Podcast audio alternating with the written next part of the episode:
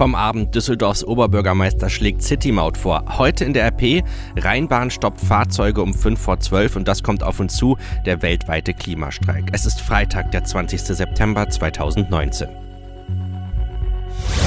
Der Rheinische Post Aufwacher. Der Nachrichtenpodcast am Morgen. Mit Daniel Fiene, guten Morgen. Ich begrüße euch zu einer neuen Ausgabe von unserem Nachrichtenpodcast und da geht es heute vor allem um eins, um das Klima. Denn die Bundesregierung will heute das Klimapaket vorstellen. Seit gestern wird verhandelt und es gibt dann auch noch heute den globalen Klimastreik. Die wichtigsten Hintergründe gibt's heute Morgen in diesem Podcast für euch. Was wir schon sagen können, noch gibt es keine verwertbaren Informationen aus dem Kanzleramt. Die Spitzen der schwarz-roten Koalition haben jetzt auch in den frühen Morgenstunden weiter in teils unterschiedlicher Zusammensetzung um das geplante Klimaschutzpaket gerungen. Nach Informationen der deutschen Presseagentur berieten Union und SPD nach zwölf zwölfstündigen Verhandlungen am Morgen erneut in getrennten Runden. Unklar blieb zunächst, ob dies auf eine bevorstehende Einigung hindeuten könnte. Heute Nachmittag soll die Klimastrategie nach einer weiteren Sitzung des Klimakabinetts der Öffentlichkeit vorgestellt werden. Am frühen Abend, da überraschte der Oberbürgermeister von Düsseldorf, Thomas Geisel, mit dieser Anregung. Er schlägt eine City-Maut für die Landeshauptstadt vor. Geisel will die Gebühr an den Abgasausstoß von Fahrzeugen knüpfen. Geisel sagte in einer Sitzung des Stadtrats, eine solche Maut für Autofahrer in der Innenstadt dürfe perspektivisch kein Tabu sein, wenn man es ernst meint mit dem Klimaschutz. Geisel stellt dem Stadtrat den Haushaltsplan für das kommende Jahr vor und nutzt den Termin für eine politische Grundsatzrede zur Verkehrswende. Thomas Geisel will den Anteil von ÖPNV und Fahrrädern am Gesamtverkehr deutlich erhöhen. Dieses Ziel verfolgt auch das Ampelbündnis aus SPD, Grünen und FDP im Stadtrat. Geisel sprach sich zudem für die Einführung einer verbilligten Dauerkarte für Bus und Bahn nach dem Wiener Modell aus. In der österreichischen Hauptstadt kostet das Jahresticket nur 365 Euro. Zudem will er den Parkraum in der Innenstadt durchgehend bewirtschaften lassen, also das Parken von Autos im Straßenraum an Gebühren oder Zeitregelungen binden. Zur Ausgestaltung der City Maut machte Geisel keine Angaben, offenbar auch, weil Düsseldorf die Gebühr nach aktueller Rechtslage gar nicht einführen darf. Ein Gutachten des Wissenschaftlichen Dienstes des Bundestags kommt zum Ergebnis, dass ein Bundes- oder Landesgesetz dazu geschaffen werden muss. Der Deutsche Städtetag sieht neue Abgaben für Verkehrsteilnehmer eher skeptisch. Der Zeitpunkt, an dem Obe Geisel sein Ziel vorgestellt hat, dürfte kein zufälliger gewesen sein, denn heute ist ja auch der große Klimatag und damit sind wir auch bei den Themen, die heute die RP und RP Online prägen. Millionen Menschen wollen nämlich weltweit für den Klimaschutz demonstrieren. Allein in NRW sind fast 100 Demos geplant. In Berlin tagt, wie gesagt, das Klimakabinett und alle neuen Entwicklungen, die findet ihr auch jetzt schon auf rponline.de. Dort haben wir nämlich einen Live-Blog für euch gestartet. Und dort erfahrt ihr dann auch bis zum Abend die neuen Details, die es dann heute im Laufe des Tages gibt. Und Stichwort Klimakabinett. Fest steht, für Bürger und Wirtschaft gibt es Änderungen und darauf müssen wir uns in den kommenden Jahren einstellen. Und das Ziel ist mehr Klimaschutz. Die Koalitionsspitzen wollten ja in dieser Nacht die Streitfragen abräumen. Heute Nachmittag sollen wir dann schlauer sein, wie das Eckpunktepapier für die Klimapolitik bis 2030 aussieht. Grünen Fraktionschef Anton Hofreiter ist im ZDF skeptisch. Nach allem, was man bis jetzt an Daten sieht, man weiß ja nicht genau, was am Ende beschlossen ist, besteht keine Chance, dass mit den Maßnahmen die 2030-Ziele eingehalten werden. Ein anderes großes Thema ist ja heute der Klimastreik und der Deutsche Realschullehrerverband, der hat sich im Vorfeld klar gegen Demonstrationen während der Unterrichtszeit ausgesprochen. Es sei wichtig, dass junge Menschen in der Schule lernten und äh, wir haben mit Jürgen Böhm, dem Bundesvorsitzenden Verband Deutscher Realschullehrer, gesprochen. Also ich bin nicht dagegen, dass sich Schülerinnen und Schüler für das Klima einsetzen und ich habe auch nichts dagegen, wenn innerhalb von schulischen Maßnahmen, das heißt in, in schulischen Kontext, die Schüler sich äh, hier einbringen. Ich habe etwas dagegen, wenn Schülerinnen und Schüler einfach nicht zum Unterricht gehen und einfach die Schule äh, sein lassen. Das kann kein Mittel sein, äh, gewisse Ideen durchzusetzen. Er hat uns auch erklärt, warum er unter anderem den Begriff Streik für das falsche Wort äh, bei den angekündigten Demonstrationen hält. Ja, ich denke, der Begriff Streik ist eigentlich äh, für die tarifrechtliche Auseinandersetzung zwischen Tarifpartnern äh, gegeben. Das ist einfach äh, ein, fester Begriff. Wenn wir, wenn wir uns auf den Begriff Aktionstag äußern oder äh, einigen können, dann ist das, glaube ich, treffender als der Begriff Streik. Streik ist etwas, ja, das klaren Regeln unterliegt und wir reden hier von einer Aktion, von einer Bewegung, die sich Ziele setzt, die ehrbar sind, aber der Begriff Streik, den halte ich für populistisch. Tja, spitz finde ich diese Lehrer. Was können wir aber sonst von einem Streik erwarten? Fangen wir erstmal hier vor Ort an. Besucher und Bewohner der Innenstadt von Düsseldorf müssen sich heute auf Verkehrsbehinderung einstellen. Zum einen demonstriert das Aktionsbündnis Fridays for Future. In Düsseldorf hoffen die Veranstalter auf mehr als 10.000 Teilnehmer. Die Stadt hat ihren Mitarbeitern die Möglichkeit eingeräumt, an den Protesten teilzunehmen.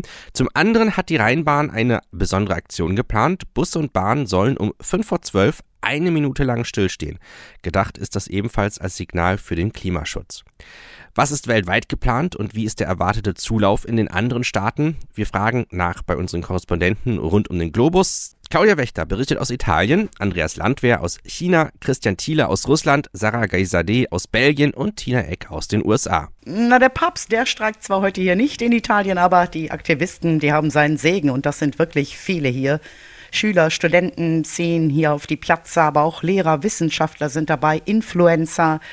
Dass Verkäufer, Arbeiter und andere in Massen kommen, glaube ich allerdings nicht, auch wenn die Gewerkschaften hier dazu aufgerufen haben. Aber sogar der Bildungsminister hier, der gab zum ersten Mal grünes Licht, meinte, Klimaschutz sei heute das wichtigste Fach.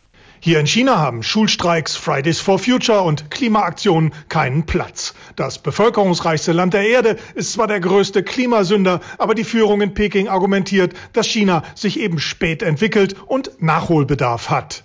Als Unterzeichner des Pariser Klimaabkommens bemüht sich China durchaus um Klimaschutz, allein schon um Energie zu sparen, aber China wird seine Energie auch in Zukunft zu zwei Drittel aus Kohle beziehen.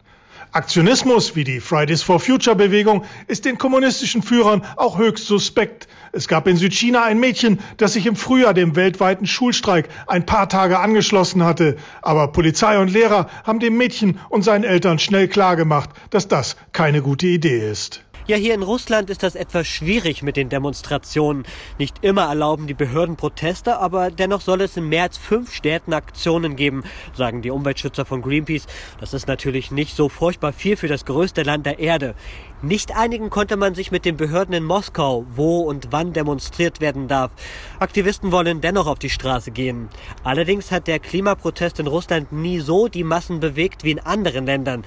Langsam gibt es zwar ein wachsendes Bewusstsein, unsere Umwelt zu schützen, doch ich bin jedes Mal wieder aufs Neue beim Einkaufen im Supermarkt erstaunt, wie viel Plastemüll ich mit nach Hause schleppe.